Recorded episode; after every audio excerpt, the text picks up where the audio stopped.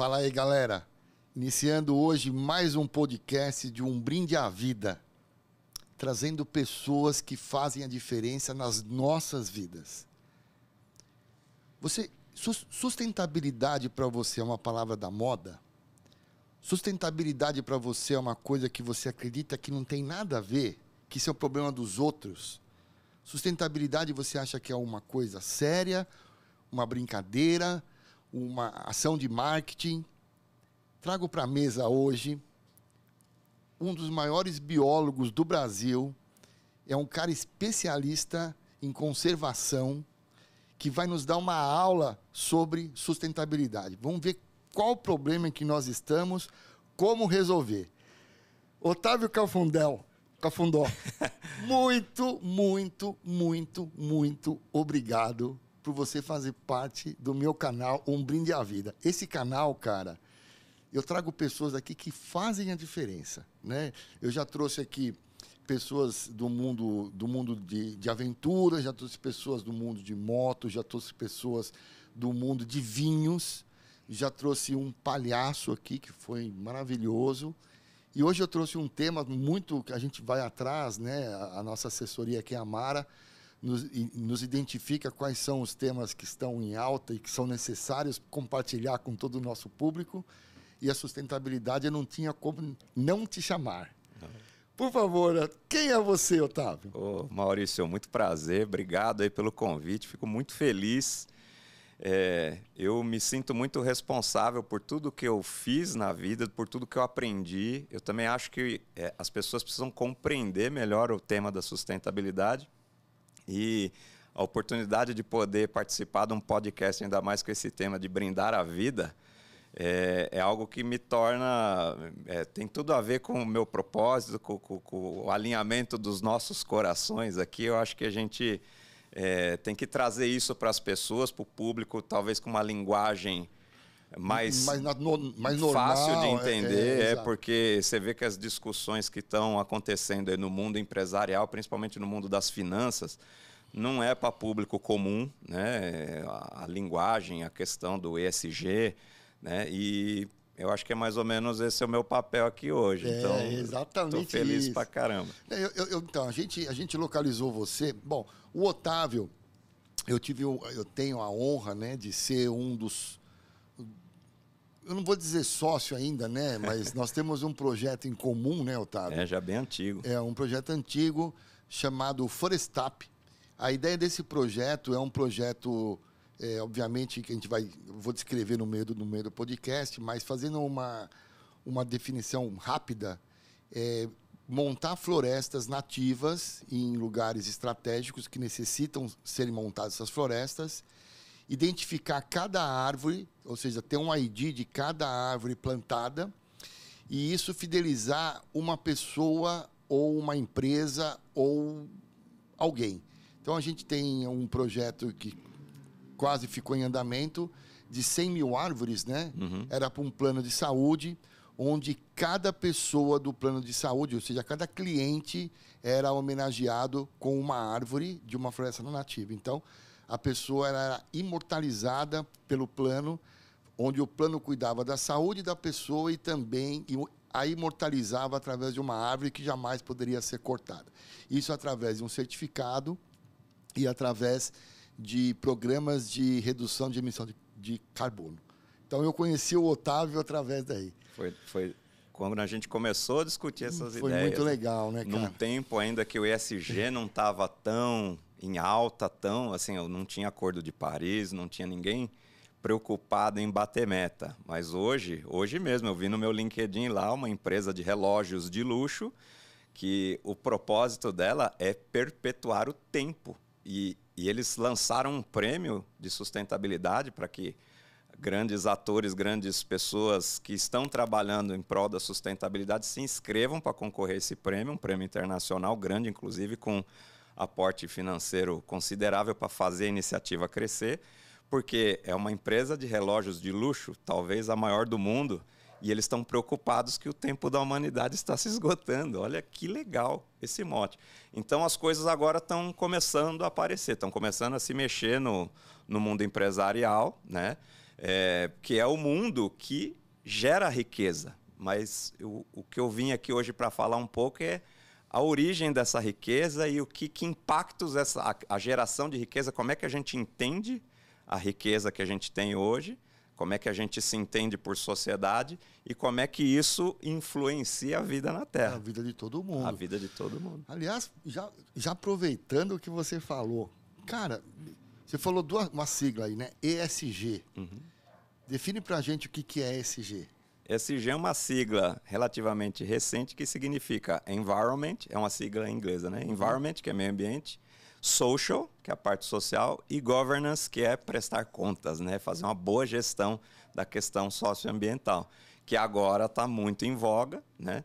E várias formas de reportar isso e de construir isso no mundo empresarial, várias métricas estão começando a aparecer na forma de reportings. As empresas estão. É, eu, eu, vi sobre esse assunto, cara, é um assunto muito, muito sério, realmente.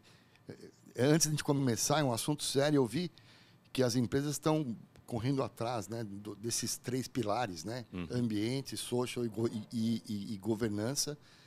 E muitas empresas que qualquer um dos três pilares aí se quebram, tem uma grande chance de, se for empresa de varejo, se for qualquer outra empresa, de não ter uma não continuidade, até pelos milênios aí, né, que estão é. todos envolvidos. Mas não vamos falar nisso agora. Me fala um problema, me fala uma coisa, qual é o problema hoje? Como é que está hoje o planeta Terra? Que é, todo vamos, mundo fala, vamos, ah, isso não é problema meu, né? Vamos aos fundamentos. É, vamos aos fundamentos. A Terra é uma só, né? O planeta é uma só. Todo mundo está inserido dentro de um grande lar, né? Uhum. Então não tem dono isso aqui, né? Falar, ah, essa, esse continente é meu, o outro é seu. Mas lembrando que a gente está dentro de uma bola, salvo os terraplanistas, que a gente está dentro de uma bola, certo? E que isso... Redondeta, né? É, Tão uma... planeta. e, e qual, é a, qual é a preocupação que a gente... Eu vejo o governo americano, que foi o que mais consumiu, mas me fala um, um pouco de como está o estágio hoje das, do meio ambiente, né? Como é que a gente uhum. agrediu como, como ser humano esse, esse meio ambiente? Meio ambiente está tá numa situação complicada. Está fudido. Eu, eu... Tá fudido, essa é a palavra. Está bem ruim. Está bem ruim. É, eu me especializei na área de conservação, por incrível que pareça, eu e o Bob Esponja fomos estudar águas vivas. Eu me tornei um especialista em águas vivas. É, que legal. Fui cara. estudar biologia marinha, é, comecei minha carreira em biologia marinha. Depois eu fui trabalhar num grande projeto de conservação, de monitoramento no Caribe é, que completou 30 anos em 2003 e agora 2023 vai completar 50 anos. Né? É, um, é um projeto de longo prazo que está monitorando vários fatores que estão acontecendo nos recifes de corais. Né? Depois eu voltei para o Brasil, fui lá, vi um monte de atrocidades ambientais que estavam acontecendo é, por efeitos globais, não era assim coisas que eu li na bibliografia do, desse monitoramento, por exemplo, que existiam em 1973, eu estive lá na equipe de 2003 e já não existia mais em águas rasas. Por exemplo, as duas principais espécies de corais formadoras dos recifes de águas rasas, até 6 metros de profundidade, elas já estavam praticamente extintas. Alguns peixes predadores também que eh, em 1973 o cara fez um mergulho encontrou 40 indivíduos. Eu fiz 400 mergulhos para ver um indivíduo. Então, assim, isso já foi um baita do impacto né, em 30 anos. Só que agora nós já completamos mais 20. E até então, quando eu estava lá, tinha, tinha acontecido dois eventos de El Ninho que mataram corais em grande escala. Desde então, a cada quatro anos está tendo e agora está diminuindo. A cada dois anos já está tendo mortalidades em massa. Isso só nas questões marinhas. Depois eu voltei para o Brasil, eu ainda era muito jovem, terminei meu mestrado aqui. E aí eu tenho um monte de amigo advogado, amigo engenheiro aqui em São Paulo comecei, eles começaram a me trazer problemas ambientais das construtoras, dos clientes deles, né? E aí eu fiz um switch, porque eu vi uma possibilidade de trabalho, comecei a trabalhar com arborização urbana e depois o reflorestamento. Montei meu próprio viveiro e comecei a prestar serviço de reflorestamento para grandes empresas. O que aconteceu nesse período, que foi uma coisa bem legal, é, que aconteceu para mim profissionalmente, é eu percebi que quando eu tiro uma pessoa ou uma empresa da UTI ambiental, ele está com um baita de um problema ambiental, eu vou lá e resolvo o problema ambiental, ele vai lembrar de mim. É diferente do médico que curou a sua última dor de cabeça ou sua última dor de garganta no PS. Você não vai lembrar. Mas o neurocirurgião, o cara que fez a sua ponte de safena, você não vai esquecer nunca mais. Claro. E eu comecei a perceber isso. Que mesmo quando eu entrava numa empresa grande e eu fazia uma neurocirurgia lá dentro, eu tirava o, o problema sério ambiental da, da, do, da agenda ali da, da empresa, subia para a diretoria a questão e eles acabavam me chamando. Olha, Otávio, nós estamos com um novo empreendimento. Antes da gente fazer qualquer coisa, vem aqui, é, auxilia a gente. E nessa pegada de eu prestar o serviço é, de, de é, me chamaram uma vez de papel higiênico, né? Pô, um cara tentou me comprar e falou: Pô, Otávio, me dá um pedaço da sua empresa, eu vou ajudar você a administrar, não sei o quê. Eu falei: ah, minha empresa não está à venda. Ele falou, não, mas eu te ofereço uma grana aí por 1%. Eu falei, pô, a oferta tá boa. Eu fiz a conta, se 1% você paga tanto, X. 100% vale uma fortuna, minha empresa, louco. Por que isso? Ele falou, você é o melhor papel higiênico que eu conheci na minha vida. E a gente precisa ter uma empresa dessas no grupo. Aquilo lá foi uma paulada na minha cabeça, mas ao mesmo tempo eu parei para pensar, poxa, tudo que eu tenho feito na vida, plantando árvores para restauração e para compensação ambiental, é tudo árvore nativa para fins de conservação, né? Por mais que tenha cortado uma árvore ou tomado uma multa, depois você vem e tem que plantar 20, 25, 30 para cada, ou para cada árvore cortada, ou por unidade de área impactada, você tem que plantar uma, duas, três vezes a área que foi impactada. Então, as florestas, teoricamente, o que eu formei é muito maior do que o impacto que foi causado no âmbito florestal. Que legal, que legal. Então, nessa história toda, eu já plantei um milhão e meio de árvores. Que legal. Que legal. Me diga, como é que é o. Como é que a bola tá hoje? Bola geral. Então, aí eu te dei o um número. Antes, antes de te falar, eu fiz o meu primeiro episódio aqui, cara, com um cara que ele já foi 30 vezes para Antártica. Na verdade, tinha uma dúvida, Antártida, Antártica. Ele foi para Ele falou que qualquer um dos dois tá funciona. Ele foi mais de 30 vezes para lá. E toda vez que ele vai, ele tirava uma foto de um, de um iceberg que tinha, não era um iceberg, uma, uma geleira, uma geleira que tinha uma emenda de uma pedra. Aliás, ele mostrou essa foto.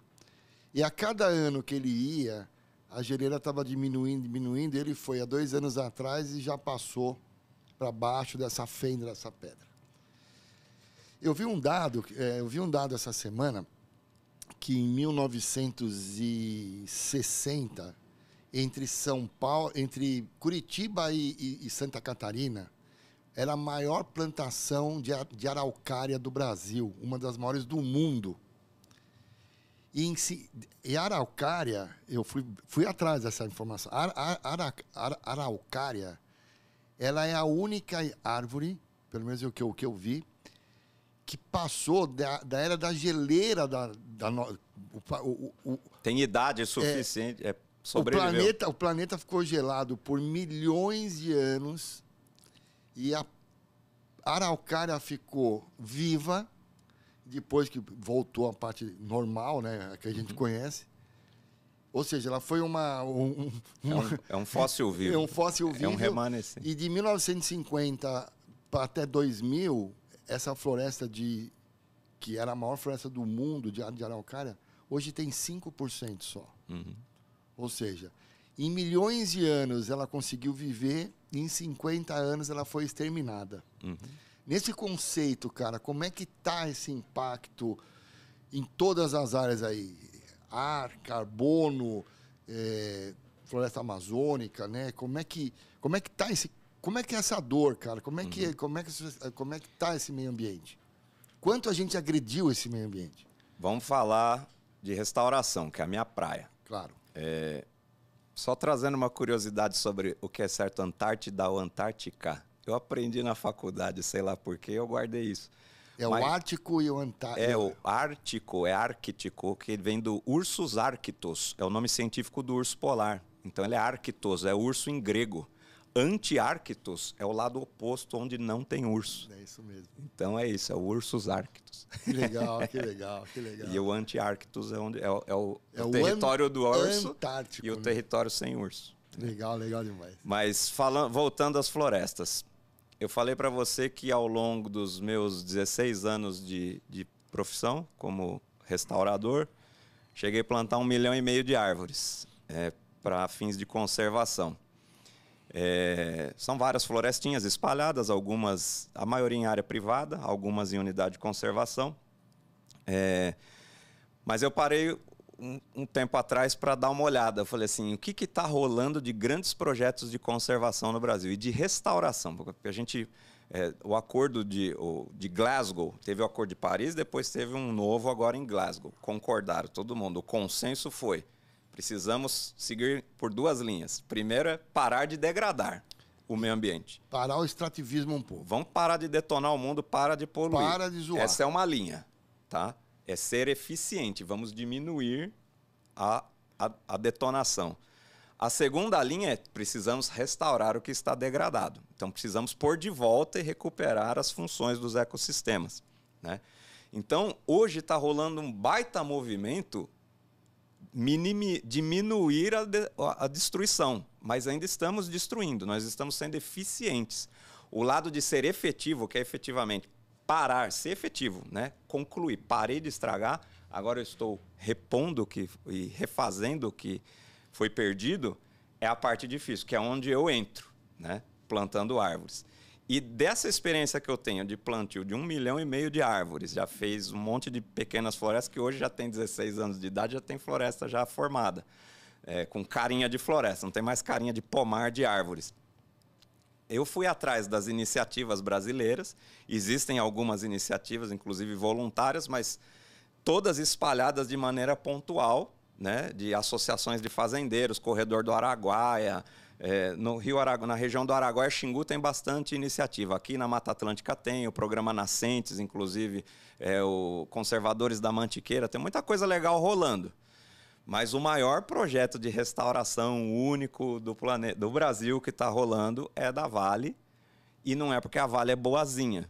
É porque ela, ela detonou Ela fez uma baita de uma, de uma bobagem. De uma desgraça ambiental que acabou com o rio inteiro uma bacia hidrográfica inteira, um monte de gente perdeu fonte de renda, um monte de gente morreu, né? E justamente não é porque a Vale é boazinha.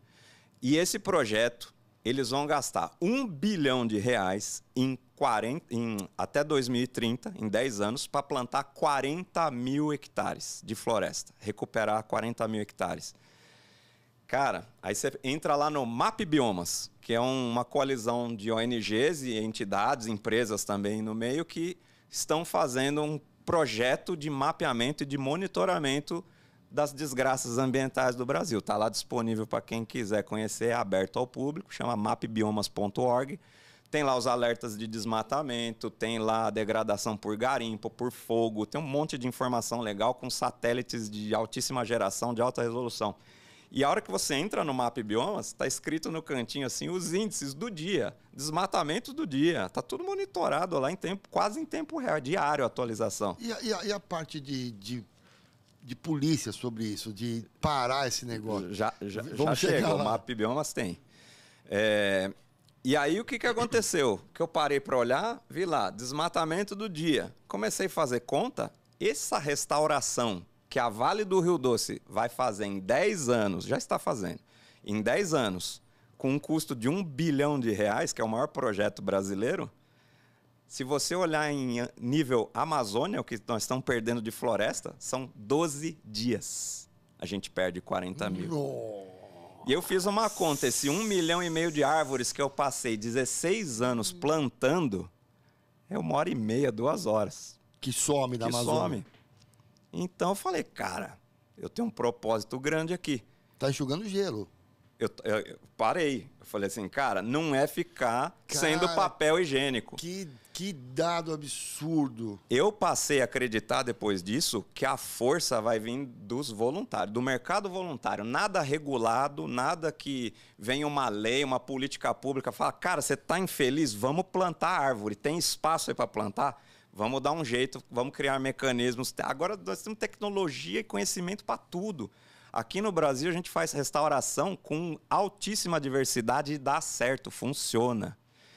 E eu até trouxe um brinquedinho aqui para demonstrar o que, que a gente está é fazendo. Estou curioso para ver esse quadradinho. O é, que, que é o Jenga? Isso aí? Isso aqui é o Jenga Towers, brinquedo da infância. Tower, né? No singular. É um brinquedo que muita gente teve, né? Aquela torre que você vai tirando os pedacinhos, vai tirando os tijolinhos, né? E vê quem ganha o último que derrubar a torre. O que está acontecendo com os nossos ecossistemas? Isso aqui é super legal para demonstrar. Eu mostro isso para os meus alunos, fica todo mundo de boca aberta. Vamos tirando. Ah, tira aqui um sisteminha, vamos tirar Não mais tá uma espécie. Está de pé ainda, né? Está tá de pé, o ecossistema está lá, está lá. A Amazônia está lá, né? O Cerrado está lá. Olha, vamos tirar aqui, ó, vamos tirar o lobo-guará, vamos tirar o, a, a planta X, a secrópia, vamos tirar. Vai chegar uma hora que nós vamos tirar uma pecinha, o que, que acontece? Cai tudo. Aí fala, nossa, uma joaninha desapareceu, acabou com o ecossistema inteiro, o que, que aconteceu? Fantástico. Nos, re, nos recifes de corais isso é muito nítido. É assim, de um ano para o outro, um recife de coral morre e vira alga, um banco de algas. Some toda a diversidade. E o que, aconteceu? A gente tinha uma, a gente tinha uma estrutura de um ecossistema e agora a gente tem uma nova. É uma nova ordem, ela é menos complexa, mas é uma nova ordem. Algumas espécies ainda sobrevivem aqui.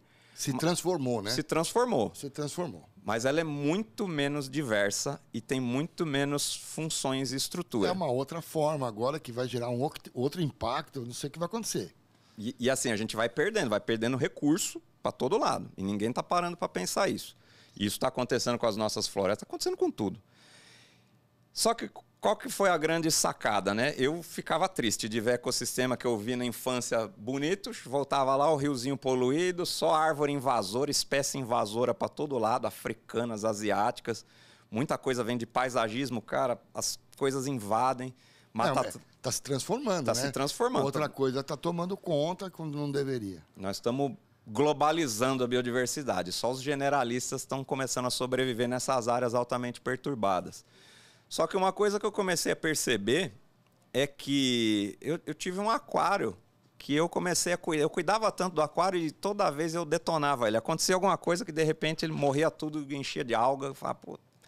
O belo dia que eu parei de mexer, eu pus os elementos mínimos os elementos mínimos dentro do meu aquário. Falei, ó, oh, eu quero, eu não quero mais matar bicho, me sinto terrivelmente responsável por matar porque eu fiz alguma besteira no filtro, mexi no substrato, não sei o quê. O belo dia que eu falei assim, eu vou deixar esses poucos animais que eu conheço, coloco aqui dentro. Sabe o que eu fiz um dia?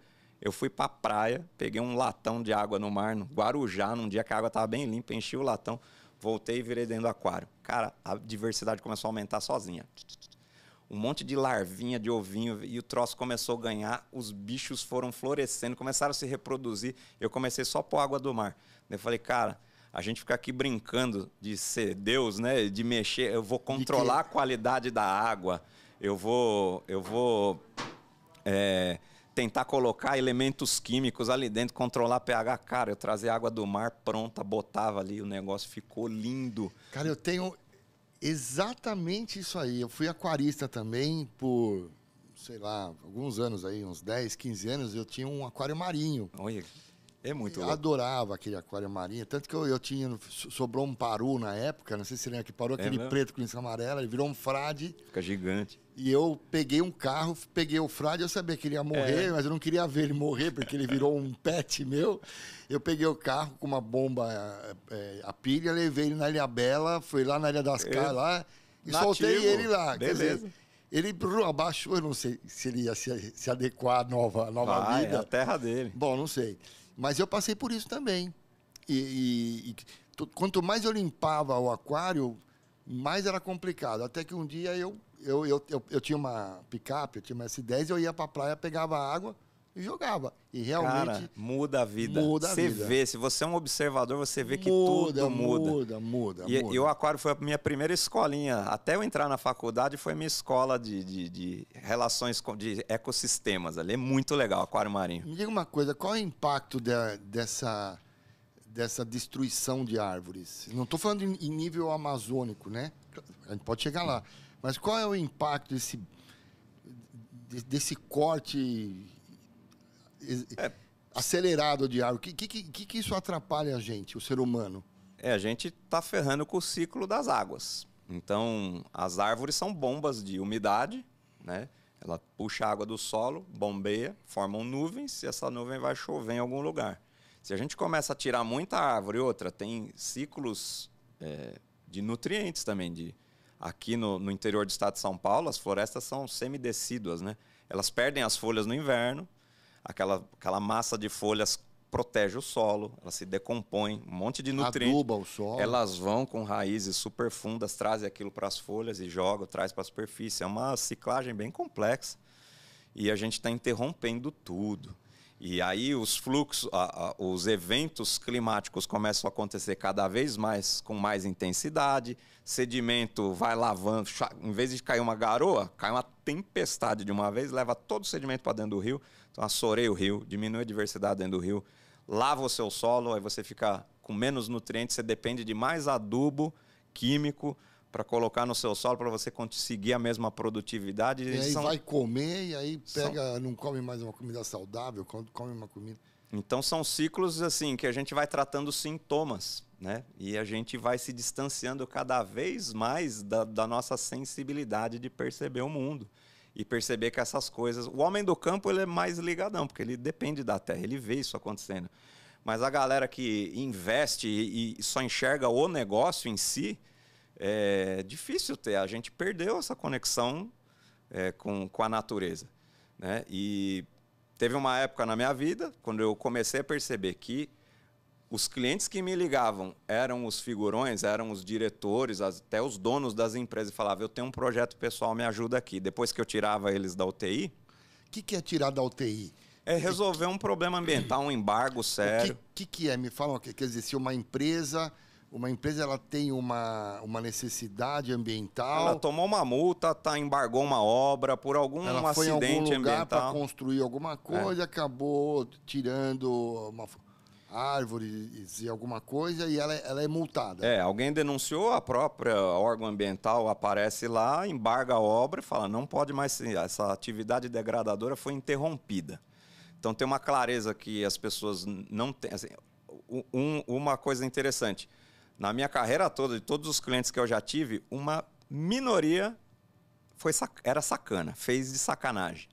Fez de sacanagem o quê? Foi lá o, o dano ambiental, vai, eu vou sumir esse risco e manda bala. Corta todo esse negócio aí. Cara, 99,9% dos clientes que eu tive na vida são é, foram ingênuos ou foram mal assessorados. Ah, ca... Os caras não fizeram por mal e quando o BO ambiental aparece, é, eles querem resolver da melhor forma possível, né? E da maneira mais rápida. Isso, isso é um trabalho de quem quando ele vai construir uma obra e precisa fazer um corte de algum. Ah, os profissionais da área ambiental, a maioria deles, engenheiro ambiental, engenheiro florestal, engenheiro agrônomo, biólogos, todo mundo pode atuar na área. Então, mas vamos supor, eu vou montar um, sei lá, um condomínio numa cidade, numa terra virgem lá, eu peguei a terra, comprei, não importa e aí eu vou montar um condomínio e quem me assessora?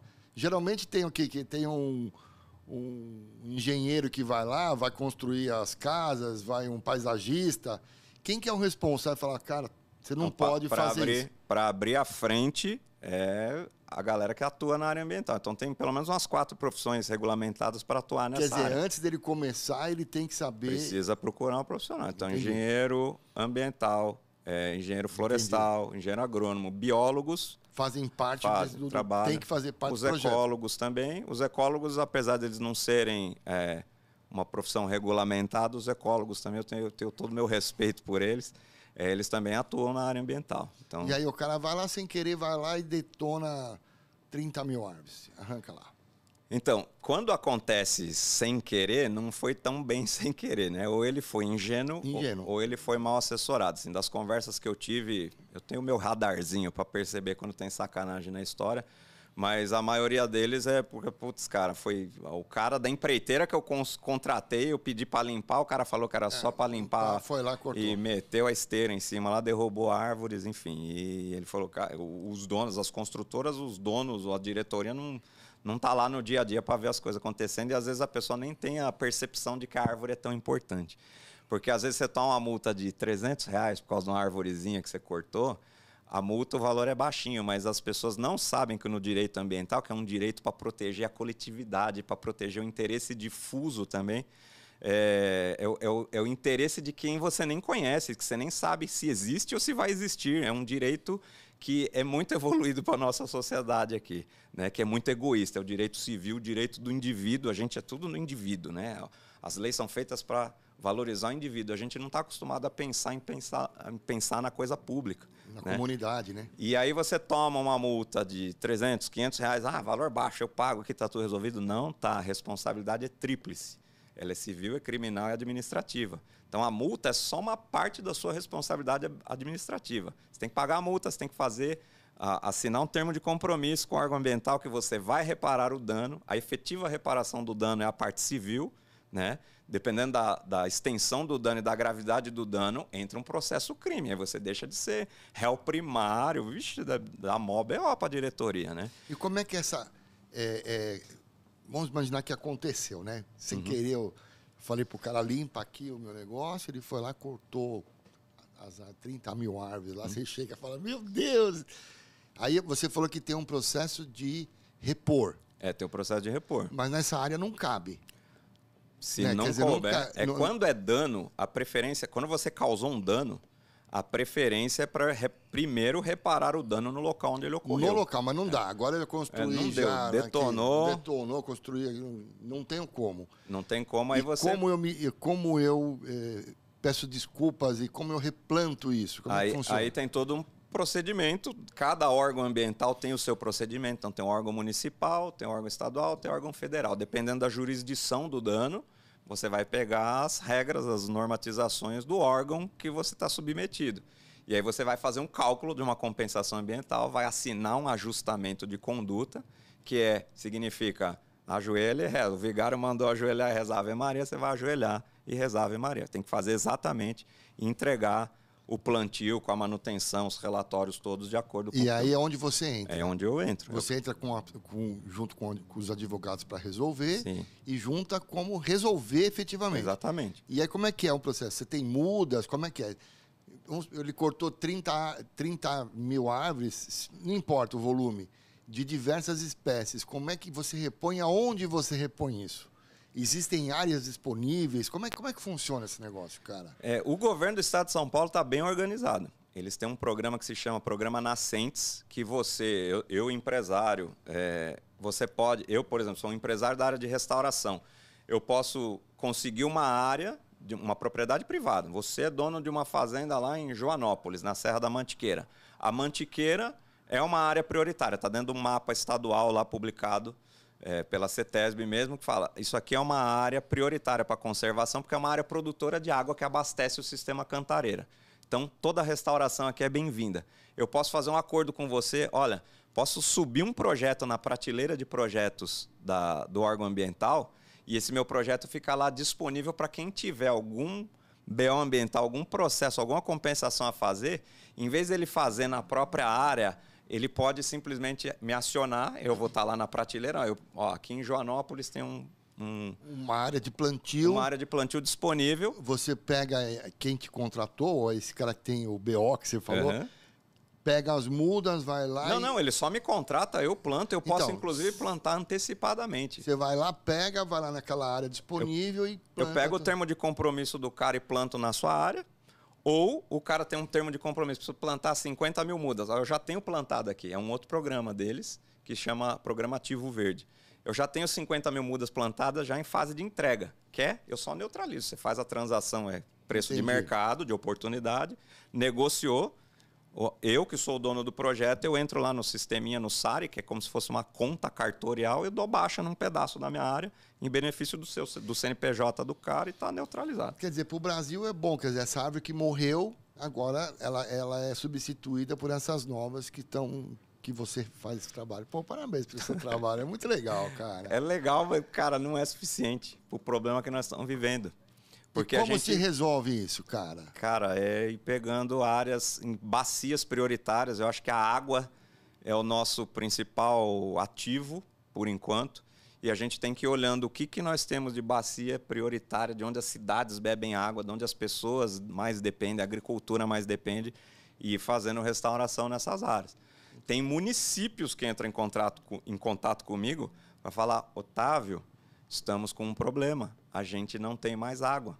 A gente é um município que historicamente já sofre com falta d'água, agora a indústria está fugindo do município porque não tem água.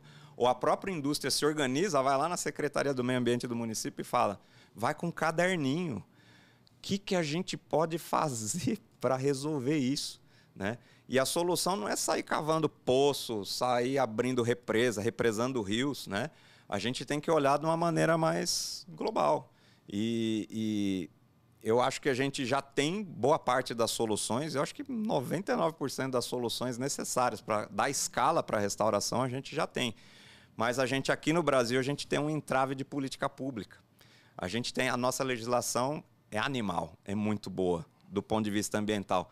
Só que a gente carece de instrumentos, justamente porque o berço da nossa legislação ele é do, é do, direito civil. Eu até fui conversar com um amigo advogado, os advogados também me perdoem se eu, se eu cometer algum, algum equívoco, mas o direito civil romano, de origem romana é um direito egoísta, né? E que o, ele, ele, ele tem muita dificuldade em legislar para o bem público, para o direito, direito coletivo e acima do de coletivo ainda é o direito difuso, que é o direito de quem você nem sabe que existe, de quem nem nasceu ainda, é o direito da perpetuidade. Né? Coisas que o Japão já tem lá, as comissões municipais. Ah, vamos votar uma lei aqui para o nosso bairro, para a nossa comunidade. Eles dividem os anciãos lá e falam: os anciãos vão, vão votar essa lei pensando daqui 100 anos o, impacto dessa lei daqui a 100 anos. E a galera aqui, essa, eles dividem o time, fala, você vai pensar nas gerações futuras e nós vamos pensar no que tá, vamos vivendo agora, na hora de fazer uma votação. Aqui a gente está muito longe disso ainda, né? Claro, imagino. Como é que a iniciativa privada entra nisso aí? E os programas agora sim, os SGs aí. Então, vamos falar um pouco de Com... iniciativa privada. Na verdade, iniciativa privada, quer dizer, eu, eu vi que as pessoas físicas ou jurídicas cometem erros, ou na sacanagem ou não, quer dizer, são atuadas. Você está dizendo que tem uma forma de neutralizar isso, né? Ainda uhum. de uma. meio enxugando gelo, mas ainda vai. E como é que a iniciativa privada pode exponencializar isso, cara? Como é que. O que, que precisa, né? Eu vejo. Me fala um pouco sobre ESG. Eu acho que uhum. isso é, é, um, é, uma, é uma linha bem, bem interessante. Bem, né? bem interessante, bem importante, bem alta. É, eu estou construindo um raciocínio aqui. É, qual que é a origem de todos os problemas que nós estamos vivendo? É o ser humano, o ser humano no centro, uhum. certo? A gente, como ser humano, a gente aprendeu a. Você não pode falar problema que eu trabalho com marketing, onde o ser humano é o centro. Não, mas pode ser. o ser humano é a solução também. É, é a solução também. É a solução também. Ontem falamos de Smart Cities, onde o ser humano é o centro também para beneficiar ele. Mas é isso mesmo, o ser humano é sempre o centro. É sempre o centro. É sempre, o, o, foco é nele. É, o foco é nele. É isso então, mesmo. a sustentabilidade ela vai surgir a partir de uma transformação claro, do ser humano. Do ser humano. Né? Porque o ser humano que está aprendendo a, a tomar remédio para tirar o sintoma. Eu estou com dor de cabeça, eu tomo um analgésico, eu paro de sentir a dor de cabeça e não olho para o verdadeiro problema. Uhum, eu uhum. curei a minha dor de cabeça agora como é que eu vou? Eu estou fazendo isso com as questões ambientais, eu estou fazendo isso com a minha tecnologia. A tecnologia que é, tem um livrinho que eu gosto muito, se chama Cradle to Cradle, é, de McDonough e Braungart, dois autores. Eles é, são os papas da sustentabilidade para mim. Assim, eu li esse livro, assim, transformou minha vida. Eles dão as bases do que é realmente ser sustentável. E eles têm um termo lá que chama solução end of pipe né? Eu tenho uma chaminé que está poluindo, o que, que a gente faz? Põe um filtro na chaminé, beleza, parou de poluir. Daí a poluição fica toda no filtro. O que, que eu faço com o filtro? Enterro no aterro. Daí o aterro precisa ser um aterro industrial classe X, classe surreal para guardar aquilo lá. E se chover aquilo lá vazar, ferrou. Então, gente, é um problema de design do que a gente cria. Então, eles propõem no livro deles que, assim como Henry Ford inovou na linha de montagem a gente agora precisa inovar de novo na linha de desmontagem e parar de misturar plástico com madeira. É, origem tecnológica com origem biológica or, orgânica, ori... ter os ciclos biogeoquímicos e os ciclos tecnológicos. Eles propõem o seguinte: tudo que é tecnológico volta ao ciclo tecnológico. Tudo que é biológico, geoquímico, volta, volta para o ciclo geoquímico. E aí, se a gente não misturar mais as coisas, o mundo fica bem mais fácil de lidar com ele. A sustentabilidade fica muito mais fácil de ser construída. Se eu projeto uma cadeira dessa que eu posso simplesmente desmontar, o couro eu pico e enterro no chão. A minhoca come o couro. O plástico eu mando para uma empresa de plástico, derrete faz outra coisa com o plástico. O ferro, entendeu? Eu, eu, eu projeto as coisas para que elas durem para sempre. Eu não preciso mais enterrar, porque o nosso modelo de sociedade é o cradle to grave, né? É do berço à cova. A gente usa e enterra. Né? Eles propõem o cradle to cradle, né? é um ciclo infinito de coisas e a gente vai depender cada vez menos de matéria-prima. Reciclagens envolve. É muito, muito legal, essa teoria é muito legal. Só que aí, vamos falar de ESG. Por que, que a gente está falando de transformação da mentalidade humana? Né? É... E a necessidade dessa, dessa, a necessidade dessa, a gente, transformação. A gente precisa urgente, precisa urgente atingir a sustentabilidade. A gente, as empresas estão criando compromissos, aí, ODS, né? os, os, os Objetivos do Desenvolvimento Sustentável, então assinaram o Acordo de Paris, assinaram ah, o, o, os, os acordos de Glasgow, as as metas de é, net zero, né, que é a minha cadeia de custódia inteira neutralizada. Mas o que está acontecendo? As empresas não estão preparadas para essa revolução. Elas estão começando a se ajustar. Nós temos dinheiro na economia. O, o, a própria origem do dinheiro ela é humana. Né? Ela foi feita para balizar o esforço que você teve para fabricar isso aí o esforço que eu tive para plantar esse trigo aqui. Para então, valorar. Vamos trocar uma panela sua com o meu trigo. Porra, quanto tempo eu demorei para produzir esse trigo com a minha família e quanto tempo você demorou para pegar o barro e produzir a sua panela? Então, como é que eu meço isso? Então, ó, eu gastei cinco tempos aqui, eu, eu gastei um, tempo. Então, eu troco cinco trigos por uma panela certo? E aí, para essa troca ser padronizada, a gente inventou um, uma moeda de troca. Uma moeda de troca. Só que nessa moeda de troca, a gente coloca o nosso valor agregado, a nossa inteligência, o nosso serviço, a nossa mão de obra, mas a gente não consegue valorar a falta que essa matéria-prima está fazendo na natureza lá onde você tirou. Que tinha abundante, né? Eu fui tirando, fui tirando, fui, fui tirando, tirando, fui tirando e não fui repondo. Uma hora vai, e, vai cair o E a galera nativa, tradicional, a cultura envolvida lá com o espaço onde essa matéria-prima existe, isso tudo aí a gente não, não tá no preço do dinheiro. Não valorou. E o que está rolando agora? Estão surgindo várias iniciativas no mundo, de colisões de empresas, de entidades, principalmente vindo da demanda do mercado financeiro. Ó, precisamos ser mais sustentáveis? Tá, então eu vou colocar meu dinheiro em coisas que me dão indicadores de que são melhores para o mundo. Né? Então, estão começando a aparecer formas de fazer reportings de sustentabilidade. Nós temos o GRI, que é o mais antigo, que tem uma série de indicadores. Agora surgiu o relato integrado. Em inglês é o Integrated Report. Eles dividem é, a, a vida da empresa em seis capitais. E aí não é só o capital financeiro. Agora nós temos o capital natural, nós temos o capital social, social o capital humano, o capital de relacionamento, capital de infraestrutura.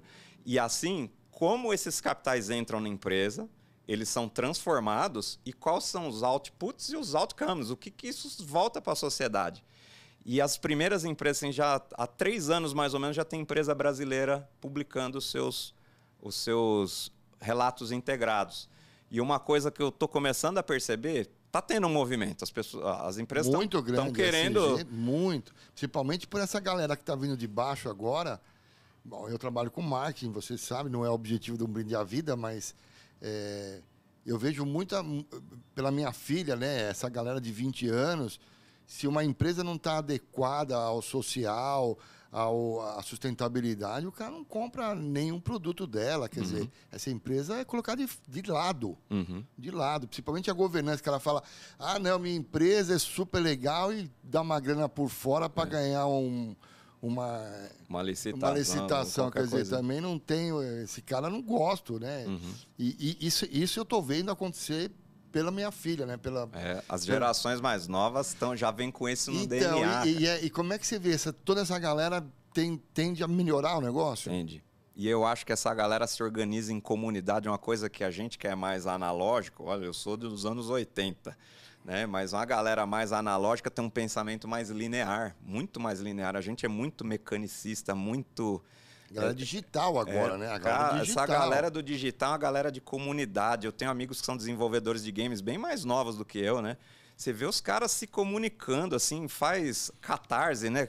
Monta crowdfunding para montar um bonequinho que vai dentro de um jogo. Aí eles se organizam, vão fa fazem eventos. Cara, a gestão de comunidade, de ecossistemas. Né? Compartilhar né? informação, né? É instantânea, assim. Os caras hoje assistem aula com o laptop aberto com 300 abas enquanto o professor dá aula, né? Em faculdade. Não, e eles vêm com essa. Eles perceberam, né, que até, até a geração deles a gente acabou com no bom sentido, né? Teve muitas coisas positivas. Hum. Mas a gente ferrou bastante a bola, né? A gente tá numa sinuca de bico. Nós estamos numa era. A gente ferrou a bola, né, cara? Que é, é, a era de maior qualidade de vida possível. É verdade. Pro, pro homem, como espécie. Estamos chegando no, a gente no tem, ápice assim, do negócio. Tecnologia e conhecimento, massa crítica no planeta Terra, nós estamos no auge. Só que a gente assim também não dá mais, né? Vai ter que mudar o, o mundo não aguenta mais. Não aguenta mais. E sabe o que é mais interessante? Tem dinheiro no mundo para construir quatro planetas Terra. O problema não é dinheiro, o dinheiro é capital. Não, feito... não, não dá, né? Não dá, Porque não a, bola É a bola é finita. É, é o mito do Narciso. É, a bola é finita, cara. O cara tem que resolver isso, porque hoje nós estamos em 7 bilhões de pessoas, né? E em 2030, Imagina. 9. Que loucura. 9 bilhões de pessoas que a gente já está consumindo, que a gente consome, imagina, é, quase 20% a mais em 10 anos, cara. E a gente vai viver mais também. Você sabe que a gente tem uma estimativa de vida maior. Se a gente vai acabar com essa bola, meu.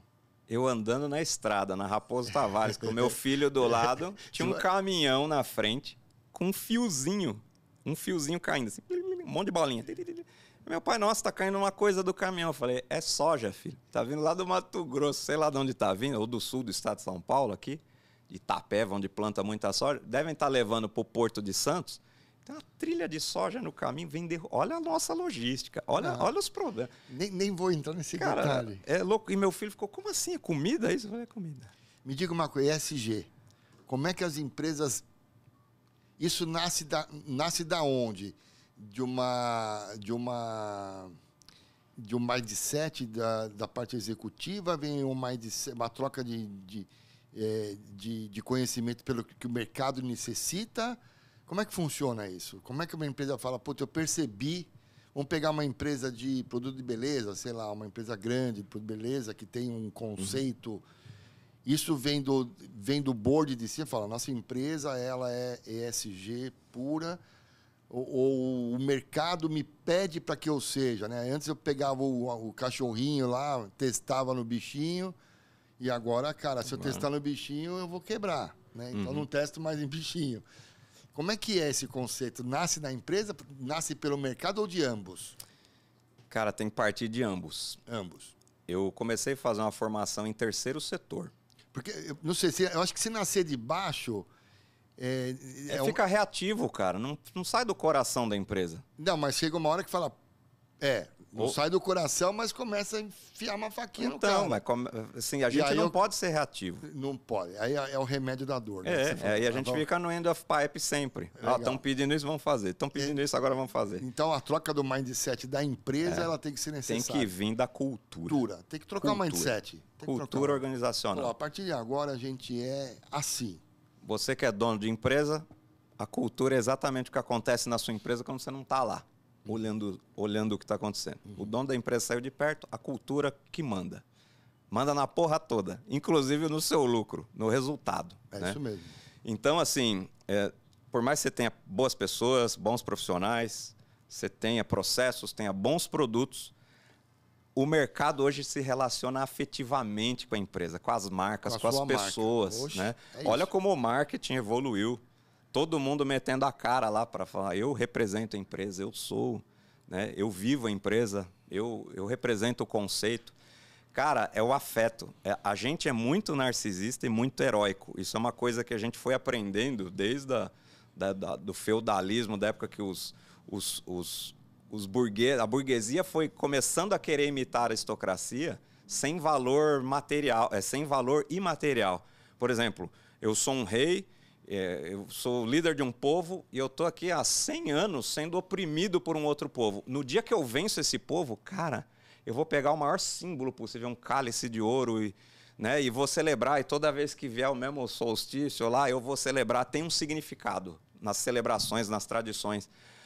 Quando surgiu a burguesia, o cara simplesmente ficou rico com o comércio. Ele fala: o rei aí toma ele veste uma túnica azul e levanta uma taça de ouro. Vai ser aniversário do meu filho, eu vou fazer também. É. Não, não conecta. Sim, não tem. Não tem valor, não tem. Não tem e, e, esse foi o primeiro, o primeiro passo, né, de da gente se separar. A criação do dinheiro também parou de computar. O dinheiro não computa a falta que a matéria-prima faz para o meio ambiente e o impacto que isso causa. Mas me fale sobre o SG. Vamos continuar sobre esse, sobre esse prisma que eu acho que é, que é legal. Eu quero saber não, não, não do ponto de vista empresarial, mas do ponto de vista de como esse, é, é, as empresas podem nos ajudar nesse mega problema que a gente tem.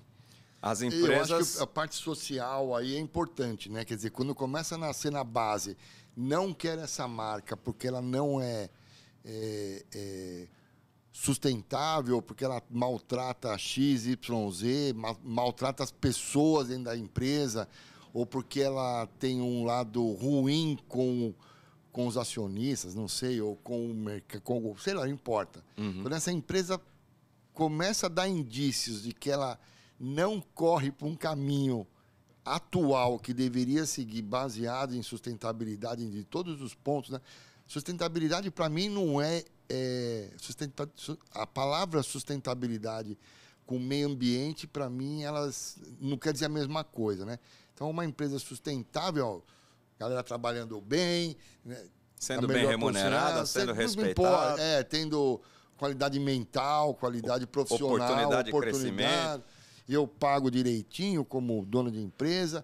O público vê a minha marca como uma empresa boa, prêmio, não importa. As empresas devem começar a correr para isso. Do lado do lado benéfico isso, é que o, o, que você faz começa a parar de ser enxugar gelo e começa uhum. a virar exponencial. É, uhum. É, é isso mesmo? É isso. Parte da cultura, a cultura e, e, o report. Como é que elas vão, as empresas vão prestar contas? Claro. Eu falei que já estão começando as empresas brasileiras a, a fazer os, conta os relatos integrados, mas ainda a gente, as empresas brasileiras ainda, as empresas de um modo geral, não vou nem falar só das brasileiras, elas declaram mais o que ainda é conveniente, porque se elas começarem a olhar para as cadeias delas e pro, as atividades delas estão tudo no negativo, com relação ao meio ambiente, com relação ao social, né? Então é bem delicado fazer essa transformação e, e numa formação que eu comecei a fazer de terceiro setor, o, um dos professores lá me falou, tem que começar pela inteligência socioambiental. Hoje a gente faz plano de negócio olhando só pela grana. É isso aí, é exatamente. Mas e a inteligência socioambiental? Tem que é estar tá junto, tem que fazer parte da estratégia do negócio. Claro. Porque é. senão a gente não perpetua o mundo. Exato, perfeito. E aí a marca de relógio lá não tem mais como vender relógio, porque eu vou, eu vou cronometrar que tem. A gente foi para um lado, do lado empresarial, né? É, mas aqui como um brinde à vida, é, eu vejo o quanto o Otávio Cafundó, ou Otávios Cafundós, né? é, pessoas, biólogos que nem você, que tem essa preocupação enorme, né, de parar essa zona de extrativismo, né, de, de, de quer, eu quero, eu quero, olhando só para o umbigo no bom sentido e eu não sei o que vai acontecer com meu filho e com meu neto. É uma transformação, né? Vai virar uma outra coisa. Vai virar outra. E então, pessoas como você, eu acho que são demais. Parabéns por você ter essa sua, essa sua formação e, e experiência para trazer esse lado benéfico. Cara, tem que parar isso. Tem que parar. E, e aí, sobre a, a, empresa, né? Quer dizer, o mundo privado é, tem que ajudar que eles que foram um dos maiores. Eles têm que ser o exemplo. Eles têm que ser o exemplo, exato. Porque as gerações mais novas já estão. Porque senão não vai. Esse gelo, esse gelo não vai acabar nunca. Eu vou enxugar e ele vai, ele vai sangrar, né? Uhum. Então, se vier de uma. De um, Estou falando de política já, né? se vier de um lado é, empresarial, você acha que isso se resolve, não se resolve, e se se resolver Aí pergunta de um milhão. Quanto tempo você acha que a gente consegue fazer com que o nosso planeta, eh, principalmente nessa parte de árvores, né? Como é que você Como é que você vê esse time? Esse time? O time. Da minha experiência. 15 anos, 30 anos, 50 anos, como é que você vê isso? Da minha experiência plantando árvores, o negócio vira, né? É, hoje se fala muito em carbono no solo também, que o solo é um grande é um grande reservatório de carbono. A nossa agricultura tem um potencial enorme. A gente só ajustando práticas agrícolas, é, ainda se usa no Brasil muita prática tradicional que é, libera carbono para a atmosfera, se a gente acumular mais carbono, né, fazendo plantio direto, é, e entre outras, adubação verde, enfim, é, diminuir o uso de nitrogenados. É, a gente consegue fazer isso relativamente rápido. O problema é que precisa Nossa, acontecer tudo ao mesmo tempo. Que notícia, uma notícia boa, cara. Uhum. Vindo por um, pelo Cafundó. O que, que é rápido? Rápido uma é década? 10 anos, acho que. 10 a 15 anos, se tomar. E vai acontecer é, bem rápido. Essa hora da virada, se, se, a, se a gente conseguir virar em 15, vou chutar uhum. 15, 5 a mais. Nós vamos enfrentar problemas ainda, climáticos extremos, vai acontecer muita coisa aí nesse período. Mas isso vai ter que acontecer. O ser humano vai se adaptar, vai ter que se ajustar. Nós vamos viver uma realidade um pouco diferente do que a gente está vivendo aqui, mas a gente já inventou as baterias de longa duração, de alta carga, a gente já tem veículos elétricos. Agora é pegar aquela história do Green Premium que o, o, o, o Bill Gates publicou um livro falando que a sustentabilidade ainda é premium, né? É para poucos. É verdade. Os mega carros elétricos. Essa a tecnologia. é uma pergunta que eu te fazer. É. E trazer isso a hora que baratear o carbono. O, o, Bill Gates mesmo é um cara que investe bastante em tecnologias. Eu fucei em todos os, os fundos de investimento e empresas lá da galera do Vale do Silício que tem tecnologias e que estão desenvolvendo tecnologias não só lá, mas em, investindo em empresinhas pelo mundo é, de captura de carbono, de, de armazenamento de energia, é, de soluções de resíduos, né? E tem muita tecnologia legal que está tá, tá trabalhando para baratear e aumentar a escala. O carbono hoje está valendo por volta de 100, 100, de 100 a 140 dólares a tonelada. E o Bill Gates fala, a hora que chegar em 15, 12 dólares a tonelada, o negócio vai explodir. Quando você fala Pra, de absorção. De absorção, de quer dizer. Tirar da atmosfera. E para tirar é árvore. É árvore. Só árvore Não, tira? Tem outras tecnologias, já tem outras tecnologias.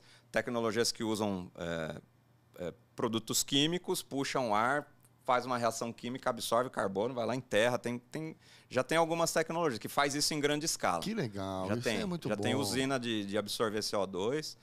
É, mas a árvore, ela não só absorve CO2 para eu enterrar. Não, ela tem a, a, a flora, Ela a traz fauna. a vida, ela traz um monte de outras conexões importantes para a mente e para toda a nossa consciência global aí. É, o mundo e os ecossistemas para funcionar, regula a água, regula um monte de coisa. Então, e árvore, eu acho que, mesmo olhando o plantio de árvores pelo lado do marketing, que foi aquele nosso projeto, projeto ele é um marketing barato de ser feito, ainda claro, mais agora no cenário. Claro. 100 dólares uma tonelada, né? É, se você parar para pensar, em 20 anos, duas, três árvores acumulam uma tonelada de carbono em 20 anos. Qual que é o custo de plantar duas ou três árvores? Quer Vai... dizer, uma floresta de... Você planta depois de 10, 15 anos, tudo que você plantou, ela absorveu carbono que você pode ter um crédito desse carbono que você tirou. Uhum. Dizer, o projeto sai de graça. E agora, a gente, o que, que a gente está começando a fazer? A tentar transformar isso em crédito, você usou a palavra, né? E para poder começar um mercado, aqui no Brasil nós estamos dando é, morro na ponta de faca, tentando regular o mercado de carbono, um mercado formal, mas o mercado voluntário, que é o informal, eu, na minha singela opinião, é o que vai bombar. É você, é a a molecada da é. faculdade que tá, cara, eu vou comprar o chiclete, mas esse é carbono neutro. É isso mesmo. Eu planto árvore, essa embalagem reciclável, eu vou comprar esse aqui. Não quer mais saber é ah, isso. de crédito, transacionar em bolsa, não, não, cara, não, é, outro, é, outro planeta. É, é. O, o, S do SG aí é, uma, é um, acho que é um fator mais é. forte, né? Então a governança, né, que vai trazer do, do G, é, vai trazer a informação para as pessoas, né, do que, que realmente está acontecendo, é você prestar contas direitinho do que realmente está acontecendo. Para o S, que não é só a empresa, é o mercado em que ela atua, né? E aí eu acho que daqui para frente essa transformação a hora que ela chegar de forma efetiva, é que tudo vai você vai começar a ver resultado nas esquinas. Pô, cara, você me deixou muito feliz, Otavinho. Eu achei que tava indo pro buraco mesmo. Quer dizer, estamos é, indo. Estamos indo. Mas existe jeito de a gente parar. Existe, existe. O ser humano é fantástico. É. A mente humana é fantástica. Então, o inconsciente coletivo, a hora que a gente gravar lá o o inconsciente coletivo já está sendo. Eu acho que ele, eles estão eles estão sendo Vai, tá, tá, vindo. Tá revolvendo, a hora tá que começa a puf, O cara vai... fala, pô, meu pai, o meu avô acabou com tudo isso aqui. Vai passar eu não quero mais. É. A galera que falava, não, vou deixar para os meus filhos e netos, já a água bateu na bunda. Já bateu na bunda. Já o mundo que eu vou deixar já vai o, influenciar na verdade, minha própria vida. não é que vida. eu ia deixar para meu neto. Agora o neto fala, pô, você não me deixou é. isso. É diferente, né? E você mesmo, na é, sua geração, é, você já está é. lascado. Então, você tem que fazer alguma coisa. Você falou de, da, da mente humana, né? Vou te fazer uma pergunta. Faça uma pergunta para todo mundo que passa aqui comigo no... Lá um, vem. Um brinde à vida que, que é a vida para você, cara? O que, que é a vida? É uma pergunta bem profunda. A vida, eu acho que são relações, né? De é imaterial. A vida, eu tive aula com um cara que foi indicado ao Nobel. Para, esquece a aula. Eu queria dar a definição não, dele. Não, não, não, não, Otávio Cafundó, sem aula, sem o que você ouviu, que é a vida. Ah, não é o cara que me falou. Como o que? Eu não estou perguntando o sentido da vida. Uhum. O que é a vida para você? A vida são relações. Relacionamento. Eu, relacionamento. Eu penso muito no eco e não no ego. Né? O eco acima do ego. O ego existe. Mas eu acho que a vida é feita de relações e é um exercício de trabalhar o ego. É a vida. E a gente sabendo regular isso direito, a gente alcança sustentabilidade. Vivendo as experiências, as relações, as trocas, né? E a vida ela ganha sentido, ela ganha complexidade conforme a gente vai permitindo que as coisas aconteçam da maneira mais física, assim, do ponto de vista físico. Bem-estar, é, talvez? Não de, sei, não quero qual a palavra. De, de física, ciência física. É, a energia chega e ela precisa. A vida está aqui para transformar essa energia em coisa boa. Ela está aqui para. Por que, que só o planeta Terra, aqui, onde a gente consegue enxergar, tem vida? É um negócio fabuloso. Por que, que só aqui teve as condições iniciais de acontecer? Não me enrola, cara. É, eu acho é, que a vida é isso. Tá bom. Agora, acho... outra pergunta. É. Para você, o que é um brinde à vida? Um brinde à vida é poder estar aqui com você, divulgando essa missão nossa. Todo mundo tem alguma coisa lá travada dentro do coração. Eu quero abrir isso para todo mundo. Vamos dar palestra sobre isso, vamos explicar para as pessoas, para as empresas. Aliás, você, você imagina que você deve dar muita palestra. Ah, eu dou bastante, cara. Dou aula, tenho minhas turminhas online, tenho. Na pandemia, né, a gente precisou se reinventar um pouco. Quem é seu público que você dá? Palestra? Cara, uma galera bem. Eu tenho, assim, empresários, né? Quando eu atendo empresa, eu vou dentro das empresas, falo um pouco de código de cultura, como é que as coisas acontecem, né? É, um pouquinho de gestão, gosto muito de gestão, eu, tanto é que eu, eu tenho várias empresas, todas assim de vanguarda. Eu tenho empresa de restauração ambiental, eu tenho um laboratório de biologia molecular também, que deu uma bombada agora na, no, no Covid. É, e isso tudo, assim, eu acredito que eu tenho que usar, eu, eu tenho uma vontade. As, quer dizer, eu vejo que as empresas que você faz é sempre beneficiando. Uh, beneficiando a vida. a vida. É um compromisso é. com a é. vida. Então, eu acho que trazer essa visão de compromisso com a vida para dar esse banho, esse banho de lore não é um greenwash, é realmente trazer, trazer uma transformação cultural para as empresas e, e, trabalhar isso dentro de um código de cultura e também em atividades que as pessoas possam compreender isso, né? A questão do eu me colocar nos seus sapatos, né? É, eu entender você, é, qual é o seu ponto de vista, né? Cruzar os pontos de vista para a gente ter uma visão 360 dos problemas, né? Eu acho que esse é o papel fundamental e que é o que está relacionado ao resultado da empresa. Agora, o lucro, eu entendo que o lucro está deixando de ser máximo e ele vai passar a ser ótimo.